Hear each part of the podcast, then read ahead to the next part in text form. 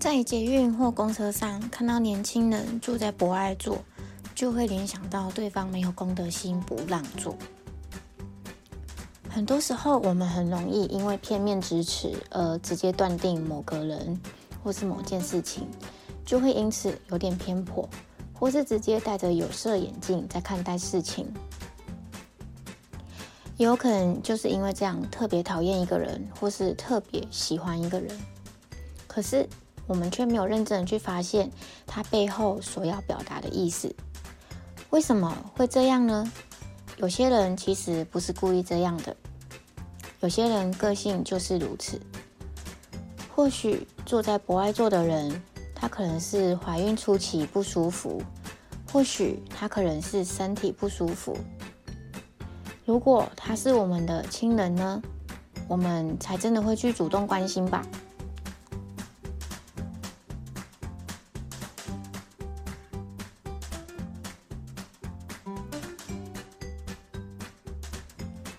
Hello，你好，欢迎回来，Miss 廖 Daily，廖牵手聊聊牵手，我是廖太太，目前正在努力的执行备孕的计划，在结婚之后多了很多不同的身份，对于生活总是有很多的想法，所以想透过这个节目与你分享有关于夫妻的大小事，备孕生活，男孩女孩的自我成长，希望在这个空间能够带给你一点点的启发，或是对于生活的灵感。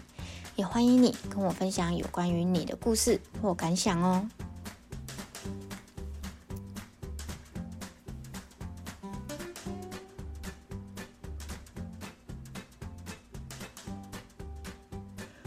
我们的日常生活中，好像常常都会出现误解，因为表面的意思，所以误解对方；也因为现在资讯发达。有时候连新闻标题都要特别仔细呢，因为这是真的会让人家误解。很多资讯甚至可以直接上网查，可是查到的呢，如果我们不去验证它，它也有可能是假消息哦。为什么会这样呢？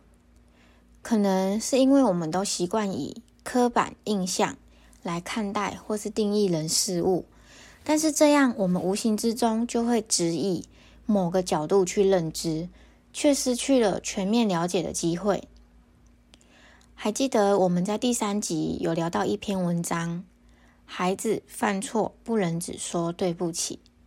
从标题来看，我们可能会觉得，啊，小孩都道歉了耶，难道他不道歉才是对的吗？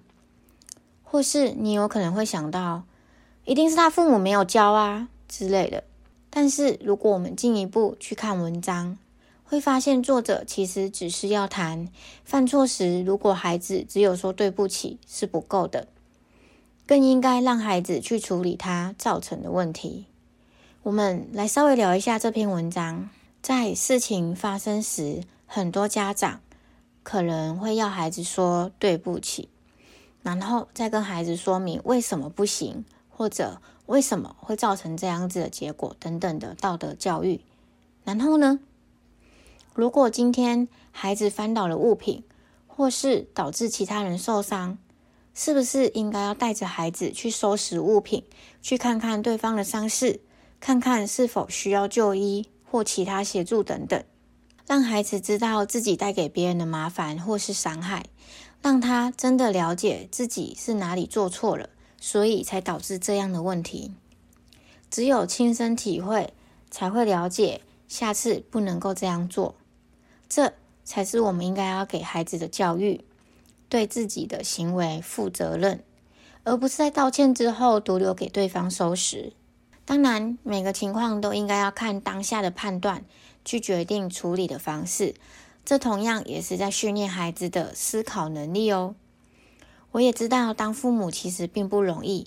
可能孩子犯错时也很紧张，也会积极的教育，还会要求孩子要去处理他造成的麻烦。这样真的很累。这样做真的是对的吗？因为我们已经有道歉嘞，为什么还要去处理呢？如果角色兑换，今天受到影响的是我们，或是我们的孩子，在接受对方的道歉之后。如果对方还主动协助我们整理，是不是会让我们感到被尊重呢？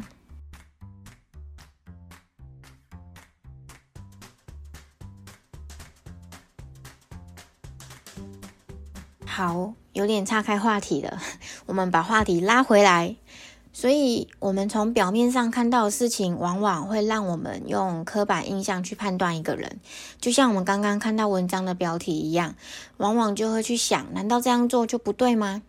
我们常常很容易去认为我们自己知道的事实就是真相。但是，如果我们就这样子认为是真相的话，就会失去了解全面的机会。如果我看到这篇文章，我就这样认为，也不会点进去看的话，我就很难去理解为什么不能只说对不起。所以只有点进去去了解真相，才能给自己一个机会哦。就好像我们在路上看到有人醉醺醺的在呕吐，我们会以为对方是去夜店玩太嗨了吧？结果可能并不是这样哦，可能他根本没喝醉，他可能胃不舒服。有可能他是因为应酬才刚刚出来的关系，就像今天聊到的，在捷运上或公车上看到有人，特别是年轻人坐在博爱座，我们就会直接对方很没有公德心。可是对方有可能真的不舒服啊，只是我们看不到也不知道而已。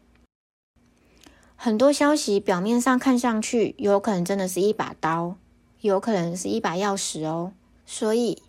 当我们收到消息或遇到刺激的时候，其实我们可以试着给自己一个机会，试着去了解，也许会发现不一样的结果哟。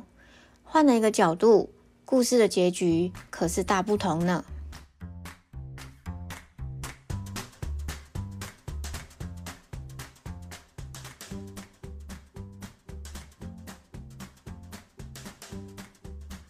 有时候我们很容易从片面之词或是某一个画面就产生刻板的印象，别人对我们也是如此。要减少刻板印象的方式，其实真的可以从主动了解去开始哦。或许我们可以发现另外一面，或许我们可以看到事情的全面哦。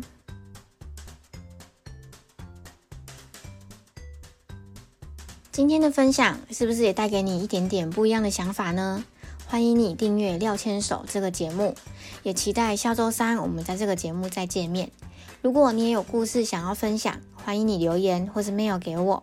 Miss 廖 Daily 廖牵手聊聊牵手，我们下周三再见。